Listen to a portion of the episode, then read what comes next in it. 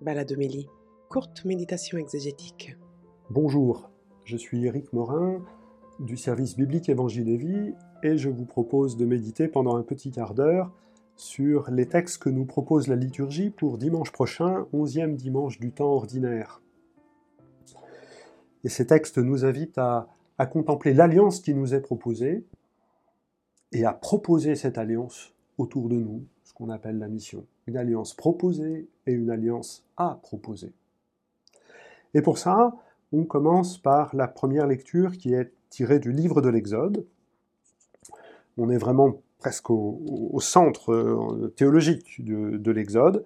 Le peuple de Dieu, les fils d'Israël, arrivent, après avoir traversé la mer Rouge et les premières étapes du désert, ils arrivent au, au Sinaï, devant la montagne de Dieu, et Dieu fait la proposition d'une alliance.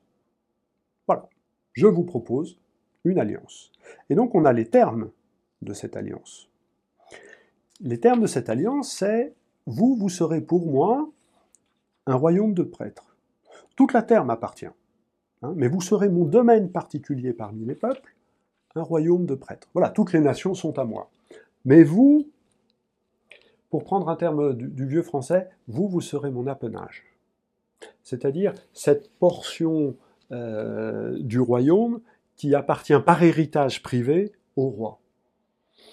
Vous serez mon, privilège. Ben, euh, dans, une cosmologie euh, héritée de, des Babyloniens, chaque divinité est protégée par un ange, et Dieu gouverne tout, mais pour Israël, c'est Dieu lui-même qui s'en occupe. Et donc voilà, ça c'est la première chose. Deuxième chose, vous, ce peuple particulier, ce sera un royaume de prêtres. Euh, les prêtres, dans, euh, prêtres dans, dans cette euh, acception-là, c'est celui qui se tient devant la divinité, devant Dieu, à la fois pour intercéder et en même temps pour donner la bénédiction.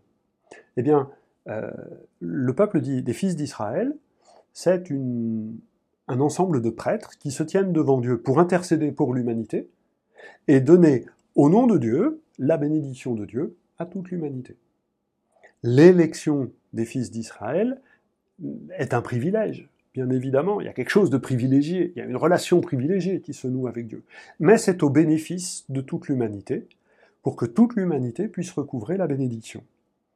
Donc cette vocation sacerdotale d'Israël, c'est la vocation à se tenir en présence de Dieu, au nom de toute l'humanité, pour donner à toute l'humanité la bénédiction.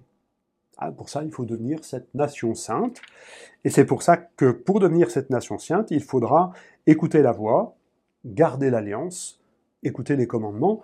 Le décalogue va être donné juste après. Pour pouvoir euh, accepter une telle proposition, pourquoi Dieu, pourquoi croirait-on que ce que Dieu nous dit quand il nous dit qu'on est son domaine particulier hein, Il rappelle ce qui s'est passé. Depuis la sortie d'Égypte, je vous ai porté comme sur les ailes d'un aigle et vous ai amené à moi. Alors c'est une image que je n'ai pas vue personnellement, mais que, certains racontent. Les, les, petits aigles, pour leur apprendre à voler, euh, les adultes passent dessous et hop, les portent sur leurs ailes, et puis ensuite ils les précipitent un tout petit peu pour qu'ils puissent battre, euh, les petits puissent battre euh, et voler de leurs propres ailes. Et puis quand ils sont en difficulté, hop, l'aigle se repasse, dessous pour les porter à nouveau. Il y a un apprentissage du vol qui se fait par ce geste euh, qu'on n'imaginerait pas si délicat de la part d'un oiseau qui si impressionnant. Eh bien Dieu est comme ça. Dieu nous porte sur ses ailes, il nous apprend à voler.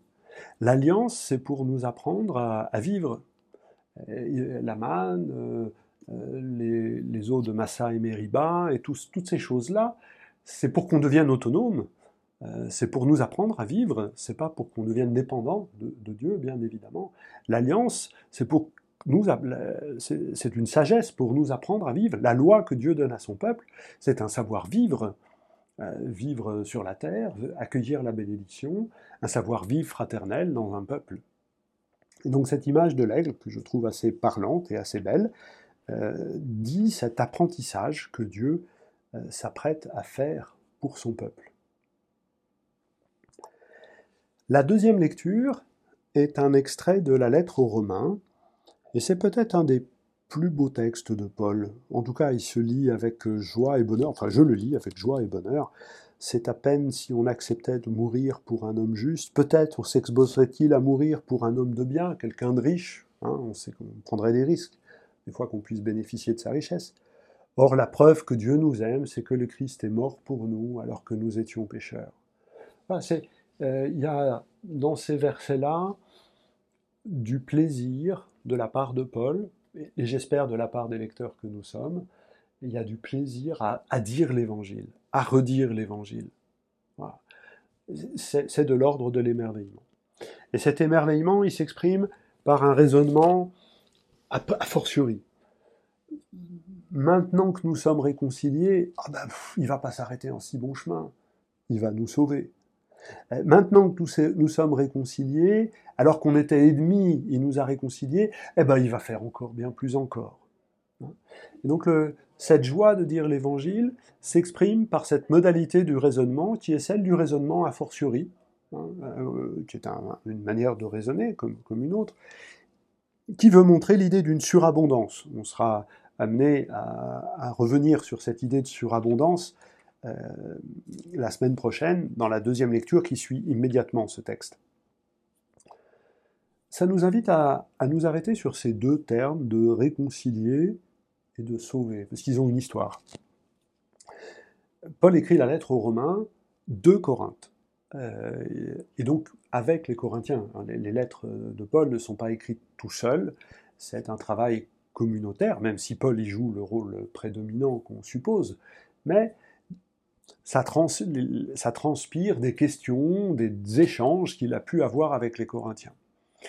Et notamment, le mot réconcilier est un mot qui a une force toute particulière à, Corinthe, puisque la ville a été reconstruite euh, quelques 80 années auparavant, euh, parce qu'elle avait été rasée euh, bien avant, et elle est reconstruite par Jules César en moins 44, qui propose une réconciliation. Et donc la nouvelle cité de Corinthe, celle que Paul connaît, qui est une ville romaine et non pas une ville grecque, la nouvelle cité de Corinthe, elle vit d'une réconciliation. Et donc il y avait une hostilité entre les Romains et, les cités grecques, et, et, Corinthe en avait fait les frais, et il y a une nouvelle possibilité de relation et d'alliance. Nous étions pécheurs, impies, hostiles à Dieu, ne voulant pas de l'alliance avec Dieu. Et Dieu a fait ce qu'il fallait pour aller nous chercher dans la mort de son Fils, pour nous réconcilier. A fortiori, il nous sauvera. Hein, remarquez que Paul, dans ce texte, utilise le verbe sauver au futur. On est justifié, on est réconcilié, et on sera sauvé. Ce n'est pas toujours le cas dans les lettres de Paul, parfois le verbe sauver est utilisé au présent, mais dans ce texte-là, c'est au futur. Le verbe sauver, c'est un verbe qui signifie arriver à destination du voyage. On a échappé au danger. Et d'étape en de, de, danger en danger, on a pu dire ah, ben, on en a réchappé, on est sauvé. Mais, mais on n'était pas encore arrivé. Et c'est quand on est arrivé qu'on peut dire ah, on est sauvé. Le salut, c'est cette dynamique-là, qui n'est jamais encore épuisée. C'est pour ça que Paul a besoin de cette modalité du raisonnement euh, a fortiori, pour dire, oui, on a fait l'expérience d'être pardonné, oui, on fait l'expérience d'être réconcilié, mais ça n'est que les prémices de ce qui nous attend. un moment, on sera sauvé. Et quand on, le, sera, on le saura, et on n'aura plus de doute sur la question. Voilà, il n'y a pas grand-chose à dire, c'est pas un texte très compliqué, c'est vraiment un texte qui, qui fait du bien, tout simplement. Et puis, si il vous vient l'envie de lire les cinq versets qui sont au-dessus, il y a cette fameuse phrase sur euh, l'espérance qui ne trompe pas. Voilà, c'est bien aussi. Pour l'évangile, nous entendons et nous reprenons donc la lecture euh, ordinaire, enfin du temps, dans le temps ordinaire, le, fil de la lecture de l'évangile selon Matthieu, Saint Matthieu, ce qui va nous guider jusqu'à la, fête du Christ roi. Et nous prenons à la fin du chapitre 9, c'est-à-dire au début du discours missionnaire. Euh, et on, voit Jésus qui euh, envoie ses disciples en mission avec les éléments très ordinaires d'un ordre de mission. Il y a des besoins, la moisson est abondante, mais les ouvriers sont peu nombreux. Il y a les gens qui sont envoyés, les douze. Il y a une mission qui est explicitée, hein, d'aller vers la brebis perdue de la maison d'Israël, proclamer que le royaume des cieux est proche, la mission est bien explicitée, et elle semble bien être dans le prolongement de ce que fait Jésus. Hein, on va démultiplier l'action de Jésus. il y a une chose étonnante, c'est qu'habituellement, dans un ordre de mission, on ajoute à la fin « et vous prendrez le temps de former votre successeur ». Et là, c'est par ça que Jésus commence. Priez le maître de la moisson d'envoyer des ouvriers pour la moisson. C'est la première consigne. La première consigne qui est donnée à ceux qui sont envoyés, c'est de prier pour qu'il y en ait d'autres qui soient envoyés. C'est une insistance sur la communion. Euh, on n'est pas envoyé tout seul. Alors, on sait qu'ils sont envoyés deux par deux, on ne le mentionne pas dans ce texte-là, mais on le mentionne dans d'autres.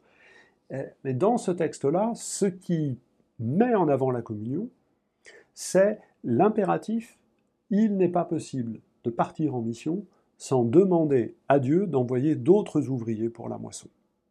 Je, suis toujours euh, saisi par la force de cette injonction qui vient en premier.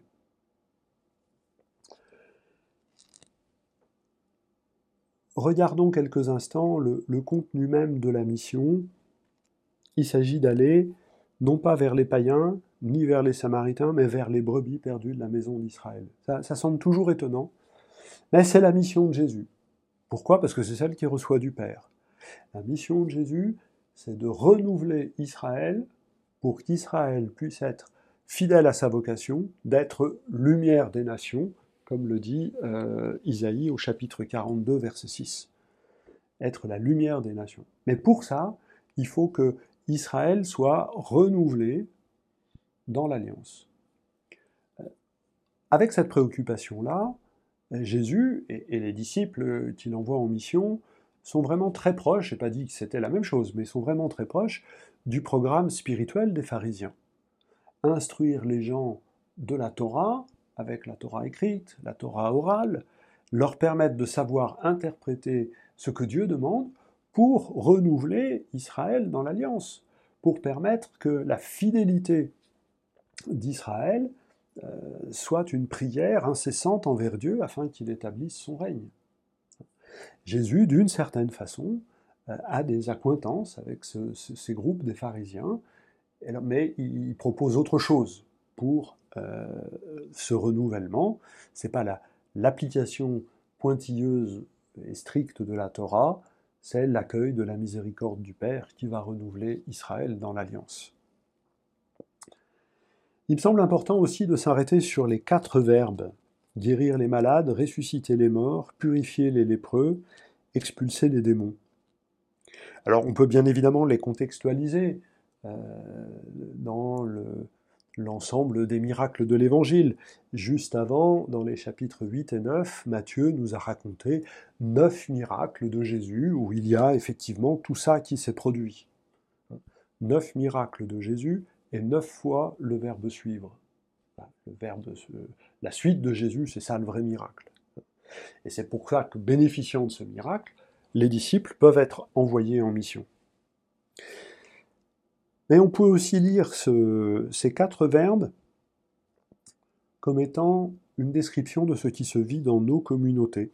Alors je ne les connais pas toutes, mais je, sais. Je sais que dans nos communautés, on prend soin des malades, on prend soin de ceux qui vont pas bien.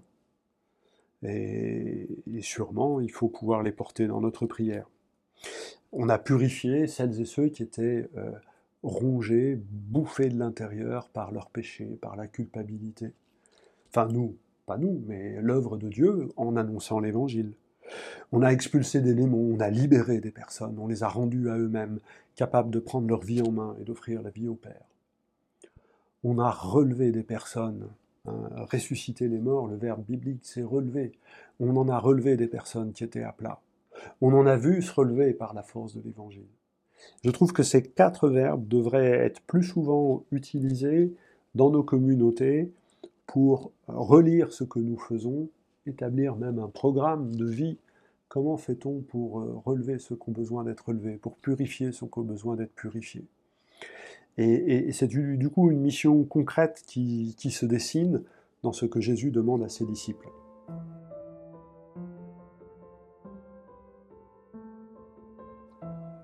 Voilà, on verra la suite la semaine prochaine, puisque la semaine prochaine, l'Évangile continue sur ce, sur ce discours missionnaire.